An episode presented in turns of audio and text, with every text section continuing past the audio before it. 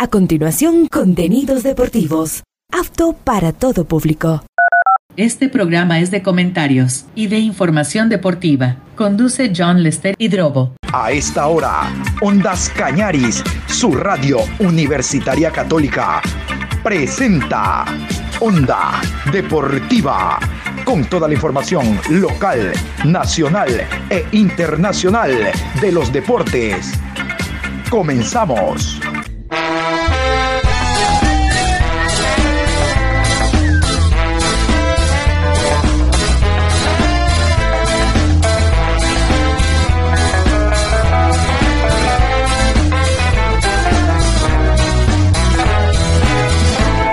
Ahora vamos a bailar para cambiar esta suerte. Si sabemos gambetear para ausentar la muerte. Vamos a bailar para cambiar esta suerte. Si sabemos gambetear para ausentar la muerte.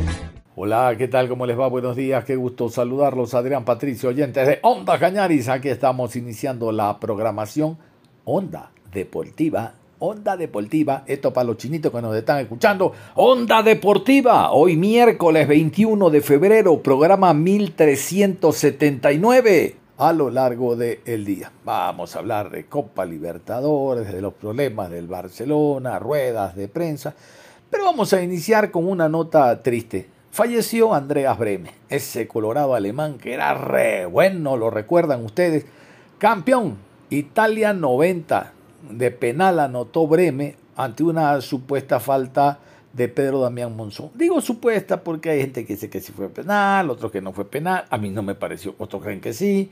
El árbitro fue el uruguayo mexicano Edgardo Codesal, lo recuerdan. Después su hijo también fue, fue árbitro, Codesal allá, pero este ya dentro de la Liga Mexicana.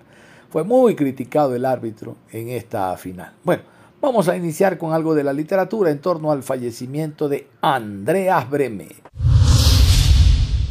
Andreas Breme, exfutbolista y leyenda del fútbol alemán, por marcar el gol decisivo que le otorgó a su selección el título mundial en 1990, falleció a los 63 años a causa de un paro cardíaco. La noticia fue confirmada por su pareja Susanne Schaffer, el defensor quien tuvo una destacada trayectoria con equipos como el HSB Barbeck, Bayern Múnich, Inter y Real Zaragoza, entre otros, dejó un profundo legado en el mundo del fútbol, tanto en su país natal como a nivel internacional. El lateral, famoso por su habilidad para jugar indistintamente con ambas piernas, pasó a la historia por ejecutar el polémico penal que definió la final del Mundial de 1990 contra Argentina, utilizando su pierna mala para sorprender al portero rival. Además de su inolvidable gol que aseguró el tercer título mundial para Alemania, Breme también formó parte del equipo que ganó la Eurocopa en 1996. Muy bien, y vamos a recoger lo que dice la prensa internacional. Vámonos hasta Argentina. Esto es lo que se dice en torno de la muerte de Andreas Breme. Murió Andreas Breme, el lateral que vivirá para siempre en la memoria de los argentinos y argentinas o por lo menos de aquellos que vieron la final del mundo de 1990. El marcador anunciaba un 0 a 0 a los 40 minutos del segundo tiempo en la final del mundo entre Argentina y Alemania. El juez mexicano Edgardo Codesal lo ve caer a Rudy Boller en el área, escondido tras la marca de Sensini y cobra penal. Ninguna protesta, ninguna explicación, ninguna teoría sobre lo absurdo de ese penal servía para Codesal que ya había pitado. Le tocaba patear a Lothar Mateus, pero había cambiado sus botines hacía pocos minutos y no se sentía seguro. El segundo en la lista era Boller, pero Franz Beckenbauer tenía una regla. El que había recibido la falta del penal no tenía que patearlo así que le tocó a Andreas, que amenazaba con sus zurdazos desde lejos, pero que había recibido un duro golpe en esa pierna minutos antes. El rubio Breme acomodó la pelota y aunque el argentino jamás pierde las esperanzas, no alcanzaron las plegarias ni los ojos cerrados al cielo. Andrea Breme era ambidiestro. A la derecha del Goico, bien esquinado, casi rozando el palo, la pelota que le dolió a toda una generación infló la red y Alemania gritó gol. El gol que le dio la victoria y la Copa del Mundo de Italia 90. Años después, el propio jugador alemán reconocería que para él no hubo falta en la jugada de Sensini. Andreas Breme murió luego de un sorpresivo paro cardíaco a sus 63 años. Y vamos a continuación con esto. Encontré esto muy interesante en YouTube, les digo la fuente, allá en YouTube Andreas Breme, detalles del perfil como jugador, como entrenador, no le fue nada bien. Y algunas novedades en torno a este gran jugador alemán que lamentablemente falleció. Aquí están, conozcamos un poco más a Andreas Breme. Andreas Breme, nacido el 9 de noviembre de 1960 en Hamburgo, Alemania, es un exfutbolista y entrenador de fútbol alemán en su carrera como mejor jugador, Breme, que jugó como defensa, representó al Kaiserslautern y al Bayern Múnich en su país de origen, al Inter de Milán en Italia y al Real Zaragoza en España. Durante su carrera ganó dos campeonatos alemanes y el campeonato italiano y la Copa de la UEFA, entre otros. Para la selección alemana, Breme jugó 86 partidos y marcó 8 goles, Participó en las Copas del Mundo de 1986, 1990 y 1994, y en las Eurocopas de 1984, 1988 y 1992 con Alemania. Breme también ganó la plata en la Copa del Mundo de 1986, el oro de la Copa del Mundo de 1990 y la plata en el Campeonato de Europa de 1992 para Alemania. En la final de la Copa del Mundo de 1990, marcó el único gol de penalti que le dio el título a Alemania. Sin embargo, la carrera de entrenador de Breme no fue tan exitosa como su carrera como jugador. Fue nombrado como entrenador en jefe del 1 FC Kaiserslautern en octubre de 2000, tras la marcha de Otto Rahagel, tras un mal comienzo de temporada. Kaiserslautern alcanzó las semifinales de la Copa de la UEFA en 2000 a 2001 con Breme, pero el equipo cayó en semifinales, donde perdió los dos partidos ante el Deportivo Alavés, español, por 5 a 1 y 4 a 1. Fue despedido en agosto de 2002. Breme se hizo cargo del CPBGG Unterhaching en la segunda Bundesliga para la temporada 2004 a 2005. Su paso, sin embargo, fue bastante breve después de que fue despedido en febrero de 2005.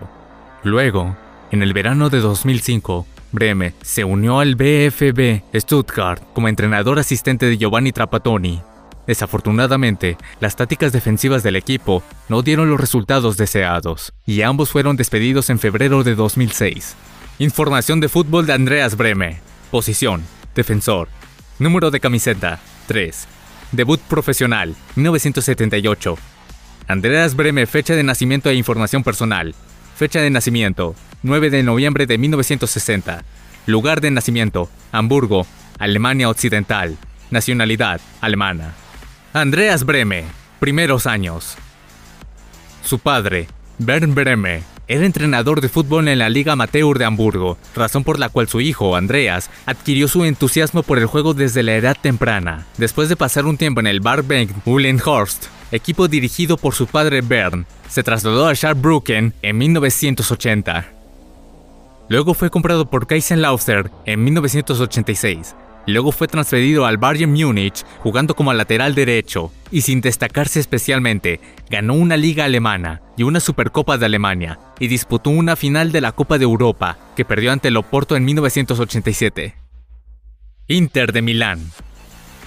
Junto también al alemán Lothar Matthaus, Breme fue traspasado al Inter en 1986 para compensar la costosa compra de su compatriota, su compra fue valorado en 1.800 millones de liras, una cifra relativamente baja, que unida a una pelea que tuvo con el varo de entrenador Jupp Heynckes, generó algunas dudas sobre él, impulsadas por las creencias generalizadas pero errónea de que el Bayern Múnich estaba tratando de deshacerse de él. Sin embargo, Giovanni Trapattoni, técnico del club milanés, se mostró convencido de la compra de Breme, cuyo dinamismo habría ayudado a compensar el carácter ofensivo de Madhouse y consideró que el jugador podría ofrecer actuaciones convincentes si se empleara en la banda izquierda. Su teoría resultó ser correcta y Breme fue decisivo para ganar el Scudetto de 1989, un año en el que Inter logró 58 puntos de 68, estableciendo un récord, en particular por su contribución a la construcción de la jugada. En la temporada siguiente, manteniendo un alto nivel de rendimiento, logró la Supercopa de Italia contra la Sampdoria. También ganó la Copa de la UEFA en 1991, venciendo a la Roma en la final. Carrera posterior. Luego, dejó el Inter en 1992 para unirse al club español Real Zaragoza, donde permaneció solo una temporada. Un año más tarde, se mudó de nuevo al Kaiserslautern, donde ganó la Copa de Alemania 1995-1996, pero al mismo tiempo fue relegado a la división inferior. En la temporada siguiente, Kaiserslautern ganó el campeonato de la segunda división, regresando a la máxima categoría, y en 1997 a 1998 ganó la Bundesliga, convirtiéndose en el único club en la historia del fútbol alemán en hacerlo cuando recién ascendido. Breme se retiró al final de la temporada, en la que jugó solo cinco partidos. Ahora permanece a esta sección de la biografía de Andreas Breme, ya que queremos compartir información sobre su carrera internacional. Selección Nacional Habiendo jugado en la selección sub-21, debutó en la selección de Alemania Occidental en 1984 y ese mismo año participó en el Campeonato de Europa, donde fue incluido en el equipo de torneo del Campeonato de Europa de la UEFA y los Juegos Olímpicos. Jugó en la Copa del Mundo de 1986, que concluyó en segundo lugar, principalmente como mediocampista, con Thomas Berthold y Hans-Peter Briegel jugando como laterales. Fue uno de los cuatro alemanes en ir al punto de penalti en el cuarto final contra el anfitrión México. A diferencia de sus hábitos de tiro, optó por disparar con zurda, anotando su penalti. Marcó el primer gol de la semifinal contra Francia de un tiro libre, lo que contribuyó a la victoria por 2 a 0. Alemania Occidental fue derrotada 3 a 2 por Argentina en la final. Tras la Eurocopa de 1988, donde marcó un gol contra Italia, la actuación de Bremen en la selección nacional dio un giro. Sus esfuerzos con el Inter convencieron al técnico Franz Beckenbauer para utilizarlo como titular en la banda izquierda. Disputó su segundo mundial en 1990 y se destacó como el mejor lateral izquierdo del torneo, anotando tres goles decisivos y demostrando su habitual habilidad con los dos pies. Marcó en los octavos de final ante Holanda con un remate de derecha y de su zurda salió el lanzamiento de falta que, por desvío de un rival, abrió el marcador en la semifinal contra Inglaterra. También marcó contra Inglaterra desde el punto de penalti cuando la prórroga había terminado en empate. Finalmente, en la final contra Argentina, cobró un penalti de 5 minutos ante el final del partido, con un derechazo que superó al portero contrario, Sergio Goichea, decisivo para su equipo en las anteriores victorias por penaltis ante Yugoslavia e Italia. Al hacerlo, Andreas Breme pudo ayudar a Alemania a convertirse en campeona mundial por tercera vez. Fue incluido en el equipo de estrellas de la Copa del Mundo y ocupó el tercer lugar en el Balón de Oro al final del año. Formó parte de la selección de Alemania reunificada entre 1991 y 1994. Participó en la Eurocopa de 1992, siendo nuevamente nombrado en el equipo del torneo de la Eurocopa de la UEFA y en el Mundial de 1994 tras la eliminación de Alemania del torneo. Decidió retirarse de jugar en la selección nacional. Breme participó en 86 partidos, 60 de ellos ante la reunificación, y marcó 8 goles. Perfil de Andreas Breme obtuvo su licencia de entrenador A en junio de 1999 en la Gene Sports School, como parte de un curso especial para jugadores nacionales particularmente distinguidos que incluía a Doris Fitchen, Bettina Wigman, Krasimir Balakwo, Andreas Breme, Guido Buchwal, Bernd Bain, Manfred Karls, Dieter Eitz y Andreas Sachwer. Estás escuchando la estación Radio Ondas Cañaris y el programa Onda Deportiva. Vamos a meternos a Copa Libertadores de América. Tres partidos se jugaron ayer, tres se juegan el día de hoy y tres mañana con presencia de los puros criollos, el equipo de El Nacional. Vamos a hablar entonces de la Libertadores de América.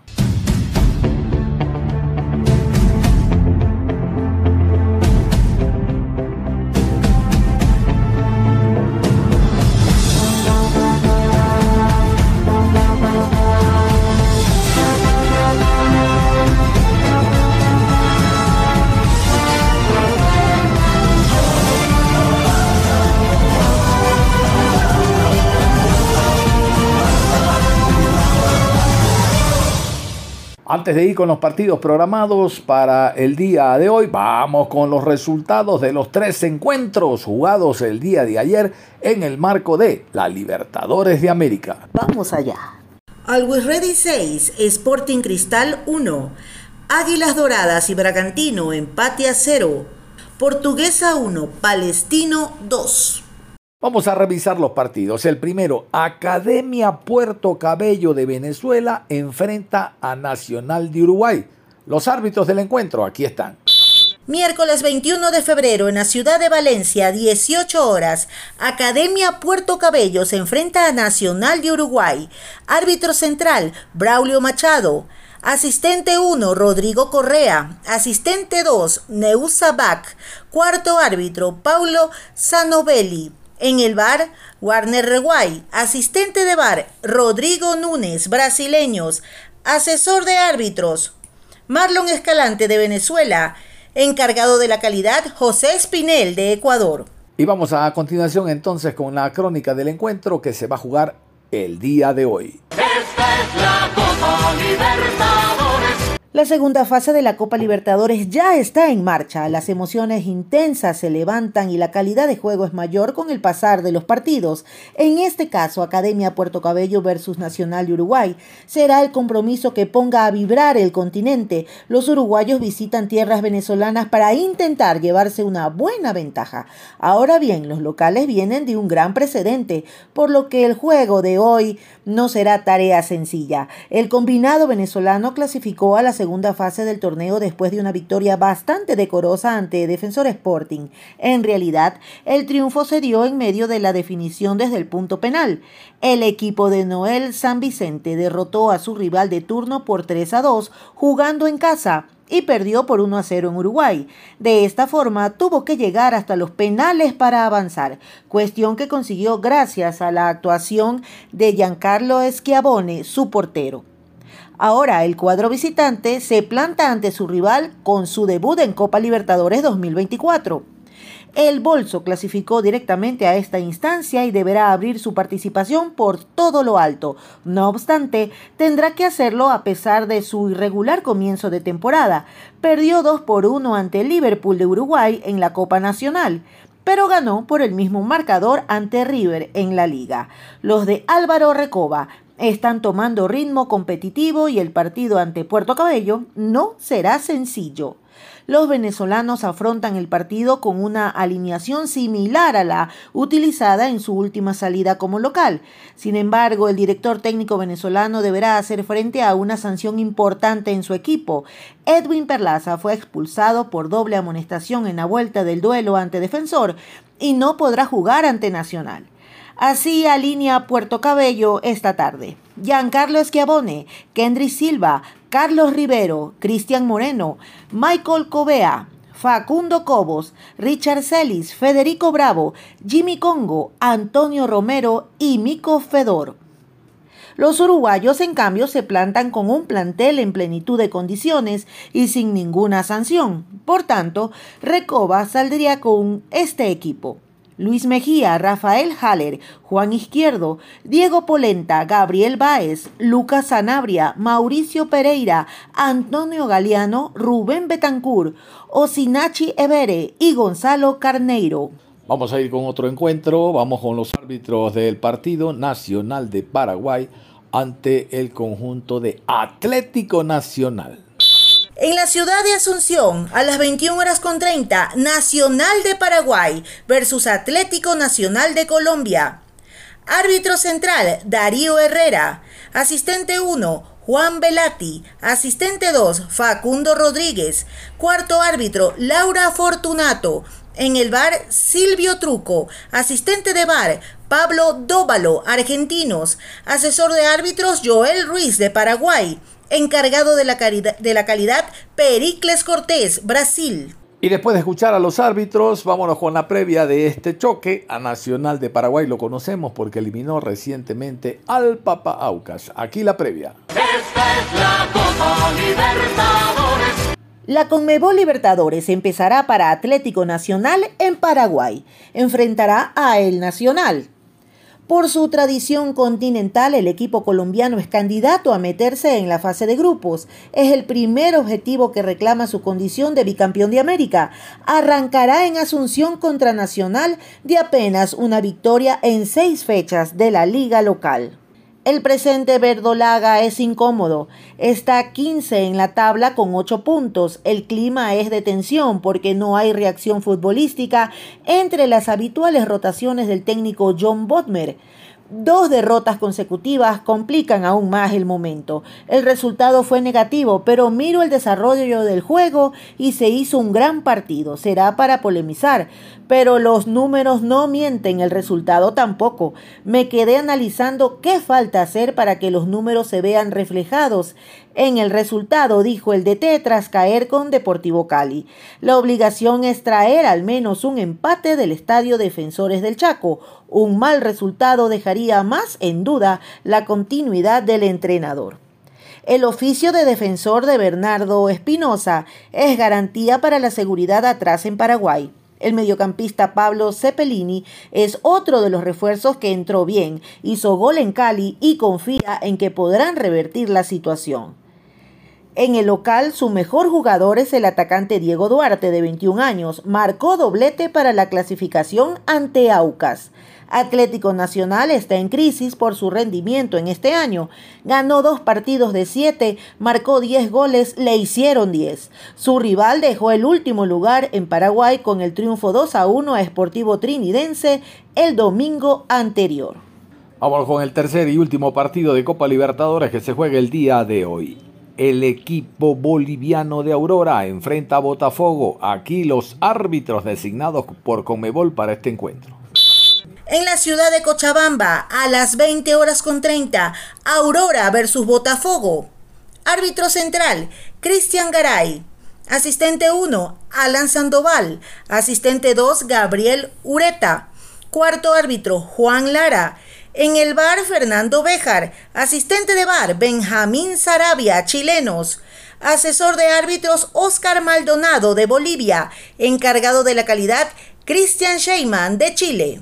Y vamos a vivir la previa, reitero, de este choque que cierra el tercer partido de Libertadores de América para hoy miércoles. Esta es la Copa Libertadores. Como escuchamos, se juegan en horario simultáneo con Nacional y Atlético Nacional. Aurora versus Botafogo tendrá lugar en la fase 2 de la Copa Libertadores como parte de la llave C8 de la competición. El Aurora de Bolivia, a manos de Mauricio Soria, ha estado pasando por un buen momento que lo deja en muy buena perspectiva de cara a esta Copa Libertadores en su segunda fase. En este encuentro de ida ante uno de los clubes más importantes de Brasil, es quien cuenta con mayores probabilidades de quedarse con la victoria, y es que llegan de ganar tres de sus últimos cinco partidos disputados, así como de empatar en el más reciente ante el Melgar uno por uno. Por su cuenta, Botafogo de Brasil sigue marcando un importante camino en esta temporada, en la que viene de ganarle a Volta Redonda 0 a 3 en la jornada 8 de la Carioca Copa Guanabara así como de perder ante Vasco da Gama 2 por 4 en la jornada 9 del mismo torneo nacional. Se espera que en este encuentro de ida de la Copa Libertadores los brasileños consigan resultados positivos, aunque sigue siendo un reto difícil de asumir teniendo en cuenta la trayectoria más reciente del gran rival al que se enfrentan en esta oportunidad. Aurora y Botafogo nunca se enfrentaron en competiciones con Mebol. El club boliviano se cruzó a rivales brasileños en cuatro ocasiones en estos torneos. Gremio en la Comebol Libertadores 2009 y Vasco da Gama en la Comebol Sudamericana 2011. Aurora no perdió en sus últimos dos partidos en Conmebol Libertadores. Es la primera vez que el, equipo boliviano hila partidos consecutivos sin derrota en el torneo. Botafogo disputa la Conmebol Libertadores por cuarta vez en este siglo. En dos de las tres ocasiones anteriores, el equipo tuvo que disputar la fase previa, 2014 y 17, clasificándose a fase de grupos en ambas ocasiones. El equipo cuenta con su técnica actual desde el 2023, hablamos de Aurora, y con contrato hasta diciembre de 2024 con opción a renovación, todavía no confirmada. Entre los objetivos de Soria está avanzar a la fase de grupos de la Copa Libertadores 2024 y para ello tendrá que emplear la mejor estrategia posible en esta llave. Así alinea Aurora. Acologo, Amarilla, Barbosa, Robles, Vallivian, Alanis, Darío Torico, Carlos Cejas, Jair Torico, Reynoso y Blanco. Los brasileños han estado intentando diferentes alternativas en la oncena para continuar de la mejor manera posible durante la temporada. Ahora que se inician en la Copa Libertadores, todo dependerá del análisis de Tiago Núñez. Así alinea Botafogo. Gatito, Damián Suárez, Halter, Barbosa, Hugo, Cheche, Barbosa, Carlos Eduardo, Sabarino, Tiquiño y Joao Víctor. Vamos a ir con una muy buena noticia. Les cuento, esto es oficial. Se agotaron las entradas para el choque por la Recopa Suramericana entre Liga Deportiva Universitaria de Quito y el conjunto de Fluminense. Estaban bastante cariñosas las entradas, las más baratas. Recuerden que lo hablamos el día de ayer. 35 dólares, la más cara 88, pero vean ustedes, el papel se agotó. Recopa Suramericana se juega una sola vez en el año y de local. El otro partido será visitante, aunque Liga a su hinchada ya lo tiene acostumbrado. Vamos a contarles que se agotaron las entradas para el choque Liga Fluminense. Una nueva estrella podría abordarse sobre el escudo de la Liga de Quito. La expectativa de extender su hegemonía internacional ante un rival ya conocido permitió que los hinchas de Liga Deportiva Universitaria agotaran los boletos para la final de ida de la Recopa Sudamericana ante Fluminense en el estadio Rodrigo Paz. Las entradas están agotadas. Las entradas están agotadas debido a que existe un bloqueo de Conmebol en el cual, a medida que se vayan aclarando ciertos temas, sponsors, podemos ir liberando unas cuantas entradas más. El remanente que nos podría estar faltando para tener un estadio lleno. Si entran a la página de hinchada local, ya no hay entradas disponibles, confirmó Carlos Andrés Flores, gerente de Supertique, respecto al duelo de este jueves. En caso de que la Confederación Sudamericana libere los 600 boletos bloqueados, se podrían a disposición del público o también en caso de que los hinchas visitantes no ocupen todos los lugares asignados. La otra posibilidad es que Fluminense solo ocupe un bloque de la sur alta para poner a disposición esas entradas. La acogida ha sido importantísima, dijo el gerente. Tenemos alrededor de 600 entradas distribuidas en la tribuna occidental. Hay dos categorías palco y tribuna occidental es lo que pide Conmebol. Hay un remanente en la tribuna occidental. Interesante entonces las localidades agotadas.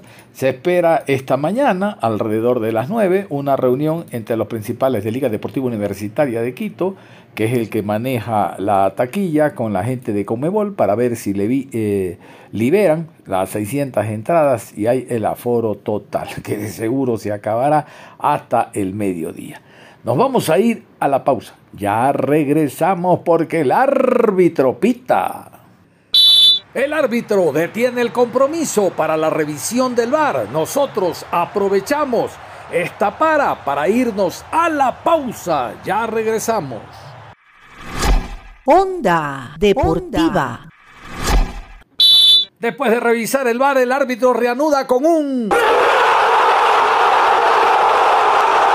Y nosotros continuamos con la programación deportiva. Regresamos con Onda Deportiva. Aquí estamos y seguimos en la programación Onda Deportiva.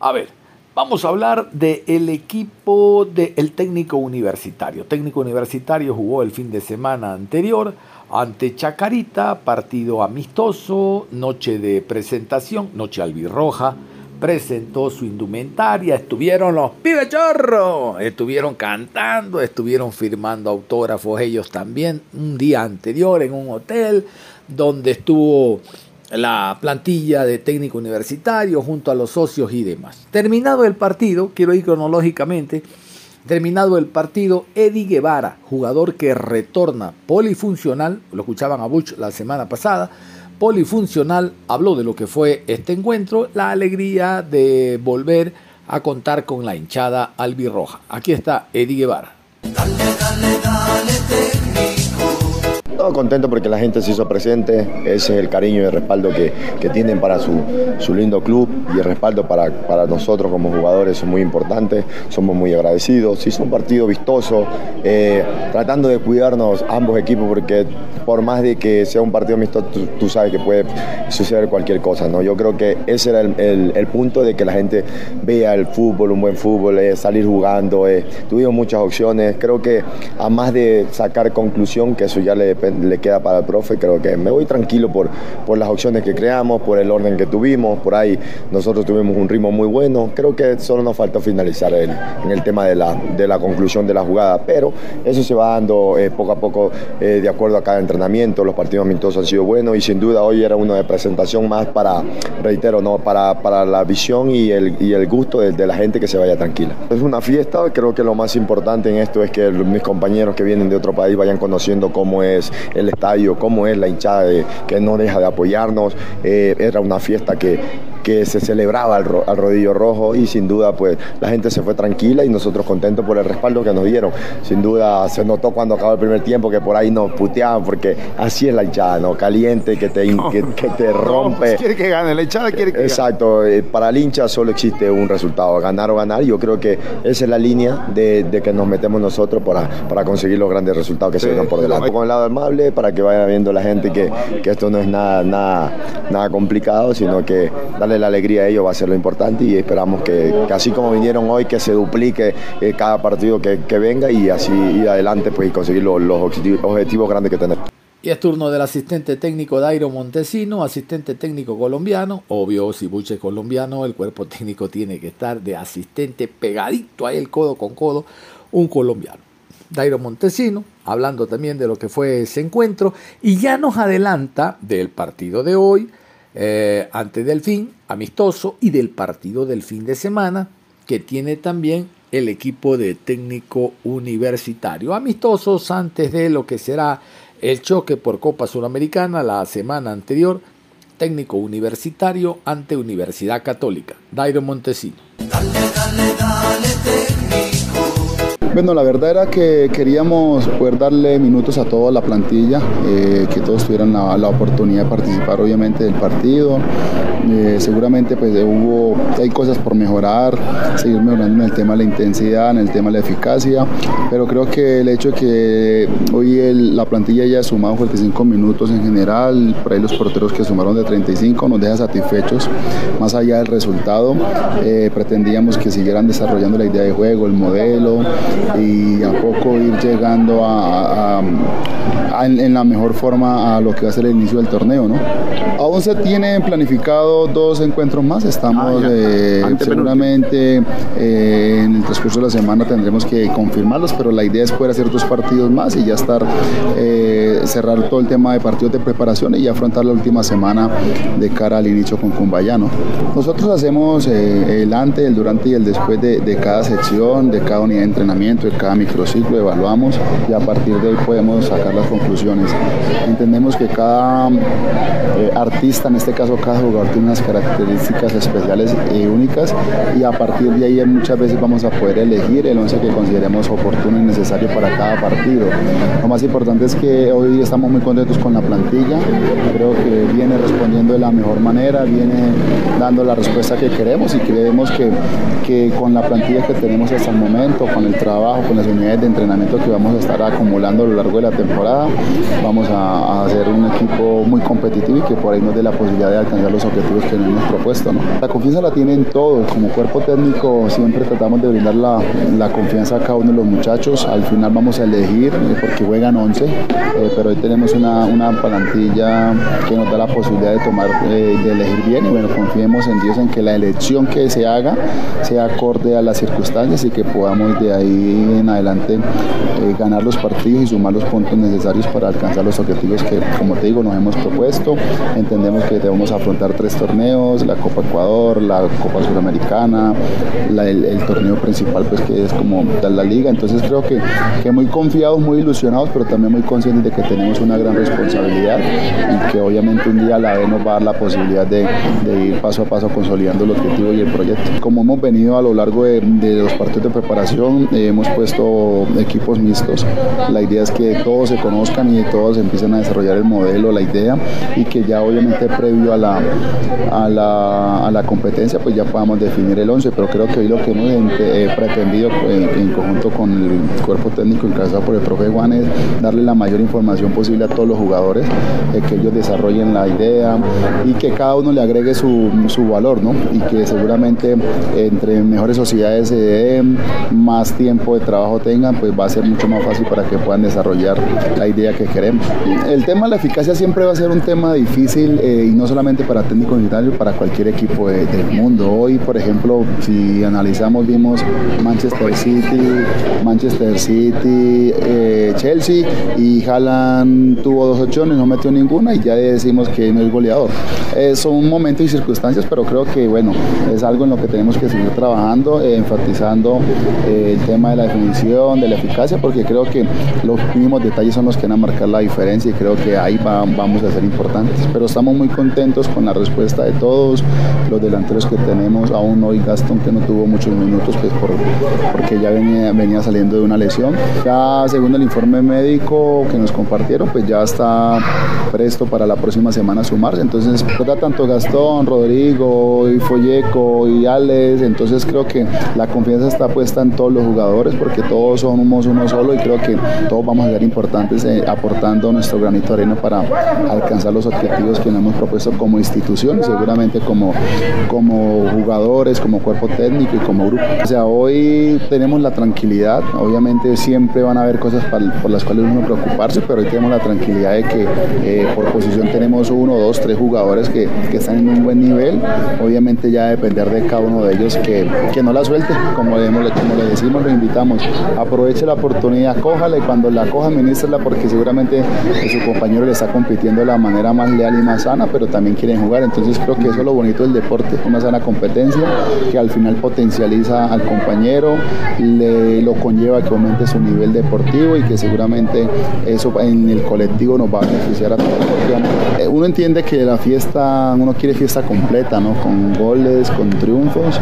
Hoy era la presentación de, de la plantilla, la indumentaria y todo lo que se vivió en, obviamente en, las gradas, pero lo más importante y a lo cual queremos eh, transmitirles confianza, es tranquilidad, es que sigan creyendo en el proyecto, que sigan creyendo en el grupo, un grupo de jugadores que se está entregando el 100%, un grupo, de, un staff técnico que, que no escatimina el mínimo esfuerzo para preparar los partidos, para analizar los rivales, 24-7 eh, para la institución. Y creo que eso, esa pequeña suma de esfuerzo nos va a dar la posibilidad de concretar y alcanzar los objetivos. Entonces, la ilusión está y esto solo no lo podemos lograr. Esto es el esfuerzo mancomunado de una junta directiva encabezada por la familia Jara, un cuerpo técnico, unos jugadores, familiares, afición, periodismos y todos los que de una u otra manera hoy viven alrededor de técnico universitario. Entonces, a mantenernos unidos, fuertes, seguramente con mucha ilusión y con mucha fe que vamos a tener un gran año. Retomamos, vamos a hacer, eh, eh, tenemos eh, planificado una sesión de recuperación y ya pues ultimar los detalles de los próximos partidos que vamos a tener para ya cerrar este, este microciclo previo a, la semana de competencia. ¿Está confirmado el amistoso del miércoles frente al Delfín? Sí, hasta el momento está confirmado, sin embargo, sé que pues, ante cualquier situación se puede presentar, pero creo que hasta hoy está confirmado. Estamos confirmando pues ya lo del fin de semana, entonces creo que ya con esos dos partidos podríamos cerrar. Estamos ahí por definir, se está en, esa búsqueda, no es fácil, usted sabe, por, el tema de calendarios, por el tema de, los desplazamientos, pero creo que ya en los próximos días eh, con nuestro coordinador David Maldonado vamos a poder confirmar ese próximo rival. Todas las oportunidades que usted pueda tener para sacar información de su rival, uno debe aprovecharlas. Eh, deducimos que pueden haber, que pudieron haber estado algunas personas, pero bueno, el fútbol, el fútbol es sin misterios. Creo que, el fútbol, en la medida en que usted haga las cosas a conciencia, se prepare de la mejor manera eh, y bueno, y confíe en su trabajo, demás son añadiduras, entendiendo que, que si esta información se debe guardar, pero creo que el fútbol es sin misterio, el fútbol es uno solo y creo que eh, en la medida que usted prepare muy bien su partido y su juego, va a poder tener las mayores probabilidades y posibilidades de, ganar un partido, ¿no? Entonces, creo que por ahí es. Hoy tuvieron la libertad tanto Maciel como Diego, como Chalá, como el mismo Jefferson de, jugar con libertad en cada una de las posiciones, porque queríamos también que ellos, eh, o pretendemos que ellos también se sientan libres, ¿no? De todas maneras, no, no pretendemos tener un fútbol automatizado porque eh, no podemos coartar la creatividad ni la libertad de los jugadores y en eso creo que con el profe Juan hemos sido muy enfáticos. Nosotros les damos ciertos parámetros, ciertas orientaciones tácticas dentro de la estrategia del plan de partido que queramos, pero son ellos los que al final tienen que ejecutar con su creatividad y con su capacidad resolutiva dentro del campo de juego. Eh, algo que personalmente me sorprende es el acompañamiento de, los hinchas del técnico universitario eh, y creo que eso lo motiva y ilusiona a uno mucho, ¿no? de saber que uno cuenta hoy con personas, con personas que, que lo apoyan, que lo respaldan y que bueno, siguen a, a muerte, como decimos, eh, los colores de institución y eso pues es un aliciente y una motivación que también tenemos nosotros como, como plantel para, para salir a la cancha y entregar lo mejor. Perfecto, les decía, íbamos a complementar, eh, complementar con este despacho que nos llega desde Ambato, gracias a Patricio Freire Molina, colega de Radio Centro, eh, este en vivo sobre lo que va a ser el técnico universitario. El, el día de hoy, partido amistoso contra el conjunto del Delfín y el fin de semana contra San Antonio, equipo que está en la primera B. Casualmente este despacho nos viene muy bien. Escuchemos. Con este sol ensayó hoy técnico universitario, pensando en su penúltimo partido ante la representación del Delfín. Y es importante conocer cómo está físicamente el equipo o cómo va a llegar el equipo físicamente para estos dos eventos. Está con nosotros el profesor David Zuleta, preparador físico del equipo. Profe, qué gusto, bienvenido, ¿cómo está? Eh, buenos días para todos, bien, contentos. Bien, seguimos trabajando, eh, semana número 7 del microciclo.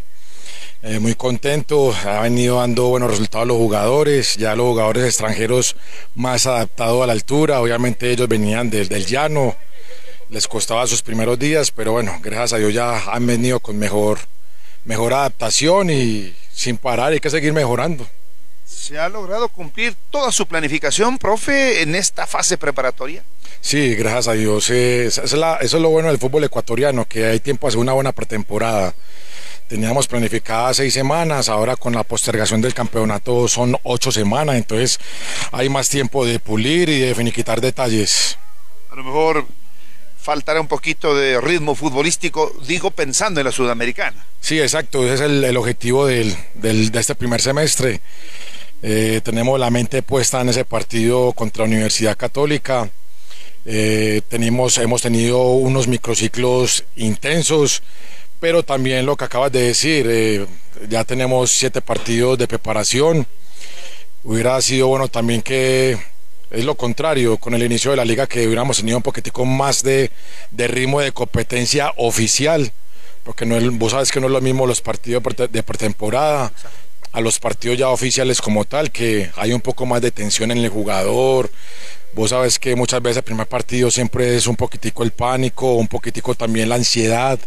Entonces esa parte también juega. Entonces por esa parte si hubiera sido bueno que, el campeonato se hubiera iniciado y poder tener un poquitico más de ritmo de competencia para ese partido contra Universidad Católica. Y todo se acumuló para marzo, profe. Habrá revisado cómo está el calendario de, de apretado y de exigente. Sí, sí, es, verdad, es un reto grande para nosotros porque también tenemos una plantilla con jugadores ya que pasan los 30 años. Entonces hay que tener mucha precaución con el manejo de la carga de ellos, de la recuperación, porque no va a ser lo mismo ahora con tantos campeonatos y partidos tan seguidos que se nos van a venir. Pregunto por Gastón Ponce, ¿qué hace él con el fin de no perder la forma física? Bueno, con Gastón afortunadamente no tuvo ruptura, solamente tuvo una contractura muscular la cual siempre le ha venido pues eh, un poquitico de molestia, pero le hemos ido llevando poco a poco.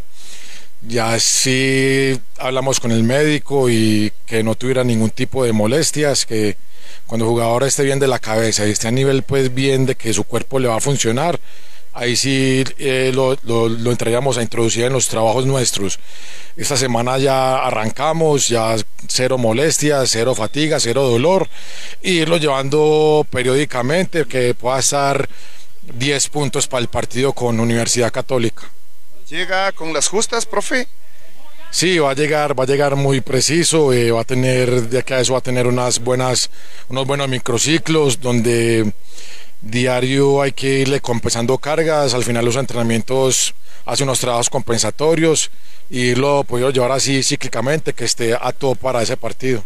Y estamos hablando de una carta decisiva, no solamente de la plantilla, sino del equipo. Sí, es un jugador fundamental en, los partidos que pudo estar antes de que tuviera pues la contractura.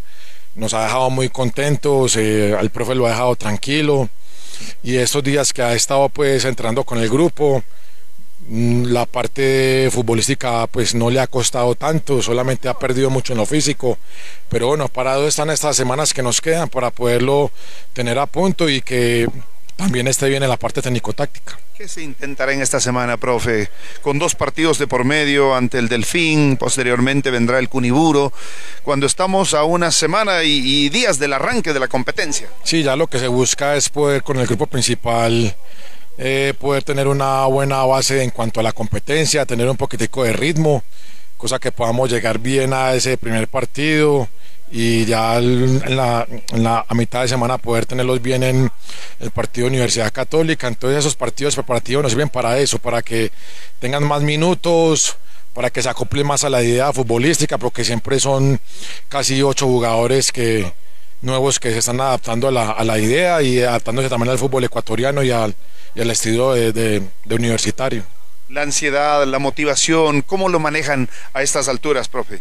Bueno, un aspecto importantísimo, creo que la cabeza es fundamental, si estás bien de la cabeza tu cuerpo te va a responder, entonces es algo que desde la parte mía le trabajo mucho al fútbol, al futbolista la parte evolutiva, que hay que dar más del 100, no se pueden quedar conformados con lo que solamente se les da, no hay que dar un poquitico más y ese es el plus extra que le estamos inculcando a ellos. Muchos éxitos, profe. Muchísimas gracias y bueno, esperemos que el buen trabajo que se ha hecho se va reflejado en esos partidos. Muy bien, así la participación del profesor David Zuleta, preparador físico de técnico universitario que se alista para el cotejo de frente a la representación del Delfín. Ahora tenemos un poco, un poco de sombra. Ustedes pueden verificar la cancha en las mejores condiciones que nos están siguiendo con eh, no solo con el audio, sino además con la imagen y con, con el video. Con esto volvemos. Estás escuchando la estación Radio Ondas Cañaris y el programa Onda Deportiva. Aiton Preciado, ex jugador del Club por Emelec, del Papa Aucas, de algunos clubes mexicanos, andaba por el país. Y realmente uno se preguntaba, ¿estaremos hablando de un exfutbolista con Aiton Preciado? No, no, no. Sorprendió el día de ayer en el aeropuerto, tomó sus maletas y se fue para, se fue para Querétaro. Los Gallos Blancos será este año el equipo donde jugará Aiton Preciado. Contrato una temporada. Vamos a escuchar más detalles en torno a Nuevo futbolista ecuatoriano en el caso de Preciado que retorna al fútbol mexicano. Nueva oportunidad para recuperar su nivel. Tras seis meses en Guayaquil City, Ayrton Preciado regresa a México para fichar por el Querétaro por una temporada, una vez que supere los chequeos médicos. Contento porque es una linda oportunidad en el fútbol que ya conozco. Esperemos que todo salga bien. Preciado disputó 14 partidos con el equipo ciudadano y no solo descendió a la Serie B, sino que tampoco pudo destacar. Por esa razón, su prioridad era volver al extranjero. El mundialista con Ecuador se alista entonces para su segunda experiencia azteca luego de vestir la camiseta del Santos Laguna desde la temporada 2018 hasta el 2023. Lo recordamos a Eton Preciado en el equipo del Santos Laguna y en el MLE yo creo que ahí es donde él toma la lesión, donde él lamentablemente no pudo rendir a cabalidad y en el City realmente que nunca destacó. Es más, el equipo, como ustedes escuchaban, perdió categoría. Pero el fútbol da revanchas y ojalá en el Querétaro le vaya muy bien a Aiton Preciado. Tiene la experiencia de un jugador de 29 años. Vamos a escucharlo casualmente. Dice querer mucho al equipo del Emelec y ojalá algún día venga para retirarse. Más o menos como Cristian Novoa. Va a la Liga Mexicana. En México pagan bien. El man se va a la Liga Mexicana. Entonces, aquí está el jugador, Aiton Preciado. Lo escuchamos oportunidad, este, un fútbol el cual ya conozco espero que todo salga bien, esperar pasar pues, los chequeos médicos y integrarme en cuanto con mis compañeros. ¿Se puede conocer a qué equipo vas? Sí, al Querétaro. Ayrton, eh, tal vez en lo personal, eh, con esa deuda de seguir en el fútbol ecuatoriano. No, este, yo el fútbol ecuatoriano eh, he conseguido cosas importantes hace mucho tiempo, he hecho una linda carrera, eh, fútbol ecuatoriano está competitivo, es un, un- un campeonato que está eh, muy exigente, pero ahora se, se brindó la oportunidad de, de salir otra vez al exterior. ofertas acá, Ayrton? Sí, de hecho eh, hace poco terminé de hablar con, con un equipo, pero mi prioridad, se lo hice saber, estaba en el fútbol extranjero. Ayrton, ¿te quedaron quizás esas ganas de poder, o tienes aún esas ganas de poder regresar a Melec en algún momento? Sí, eh, Mele considero que es un club el cual tengo mucho cariño, eh, mucho respeto. No se dieron las cosas, no sé eh, por qué, pero bueno, eh, les deseo lo mejor y espero que les vaya muy bien. ¿Cuánto tiempo te vas a Querétaro? Por un año. Sí. ¿Tuvo algún tipo de diálogo con el presidente Pilegui? Porque se hablaba mucho de una propuesta, de una intención. De... No, con- en ningún momento hablé con él, la verdad, en ningún momento. Entonces, en Melec en su momento no, no estuvo interesado por ti en este mercado de pases. No, la verdad, hubieron intermediarios, como siempre lo dije, pero una propuesta clara, eh, pues no, no, no hubo nunca. Ayrton, tema lesión, ¿está, está todo tranquilo con el tema médico sobre todo? Estoy muy bien, estoy muy bien. ¿En qué equipo, por lo, bueno, no quizás no nos puedas decir el nombre, pero era un equipo de la costa o de la sierra el que estuvo interesado aquí en el mercado local? Sí, hubieron varios de la sierra, de la costa no. Se mantiene la ilusión de la selección, Ayrton. Eh, lo dije en su momento, eh, primero quiero dar lo mejor de mí en mi club y si se da la oportunidad, pues a la selección nunca le cerré las puertas. Es una nueva oportunidad para poder mostrar el fútbol de. Sí, una grande oportunidad, la verdad, porque es algo que en México tuve muchas lesiones, varias lesiones, que no me permitieron por ahí eh, demostrar mi, mi potencial, pero confío en mí, confío en mi capacidad y sé que haciendo las cosas de la mejor manera todo va a llegar. Y uno que se va y otro que llega. Llegó Alex Arce, jugador para Liga Deportiva Universitaria de Quito. El jugador Arce llega, baja del avión y vamos de una a jugar Copa Sudamericana ante Fluminense. El jugador Arce es un goleador. Y a Liga de Quito mm, mm, no se viene a probar. El jugador, el equipo argentino dijo, no, si te lo llevas, te lo compras. Unos dicen 3 millones, otros millón y medio. Bueno, lo cierto es que con el dinero que vendieron las entradas ya está más que pagado el jugador Arce. Vamos a ir con esta nota. Primero, conocer algo más del el jugador Arce. Liga Deportiva Universitaria completa su plantilla para su primer partido oficial de esta temporada, la Recopa Sudamericana ante Fluminense. El delantero paraguayo Alex Arce arribó a Quito y se puso por primera vez la camiseta de los albos. En lo físico estoy bastante bien, venía jugando, tengo ritmo, estoy a disposición y ya dependerá del profe, dijo a su llegada. Arce afirmó que aún no ha tenido contacto con el cuerpo técnico, pero que sí ha conversado con algunos compañeros, entre ellos Ezequiel Piovi, capitán de los Albos. Cuando Arce dice no ha tenido contacto con el cuerpo técnico, preguntándole, eh, haciéndole esa pregunta, bajándose del avión, es el contacto telefónico, ¿no? Ah, sí, sí, yo juego así, me muevo así. Entonces él llegó y ya se vinculó directamente a Liga Deportiva Universitaria de Quito. En Argentina hubo moco, baba, llanto y demás. El jugador, un símbolo, allá lo adoran.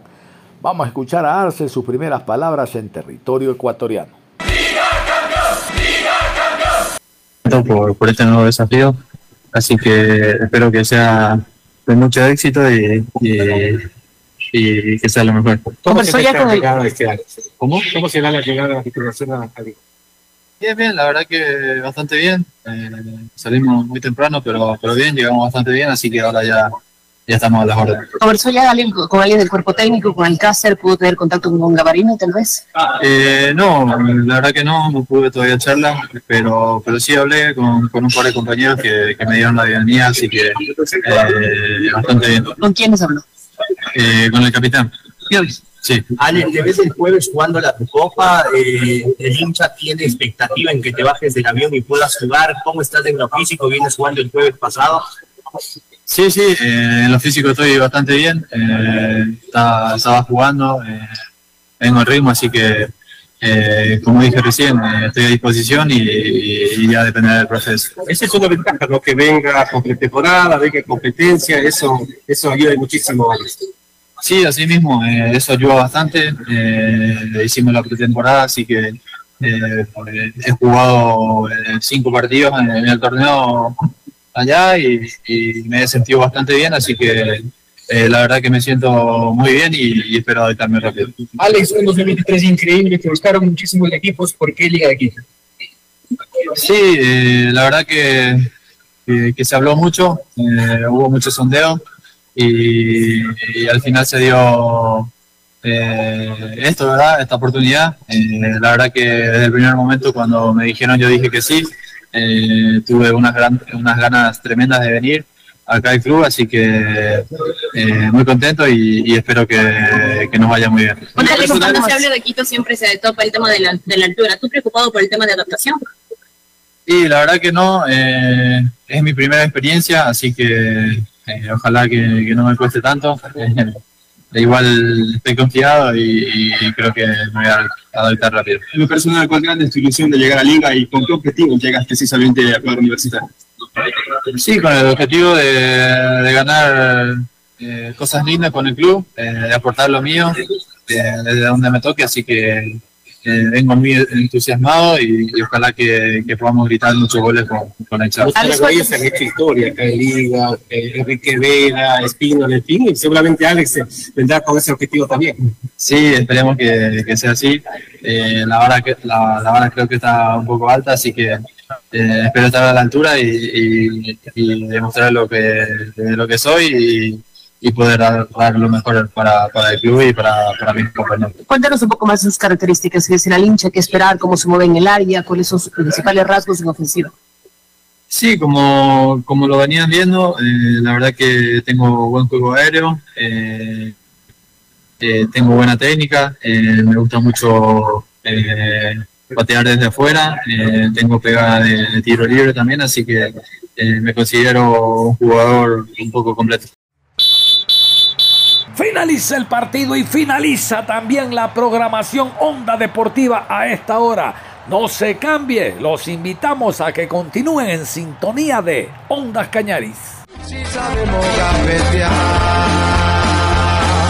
para la muerte.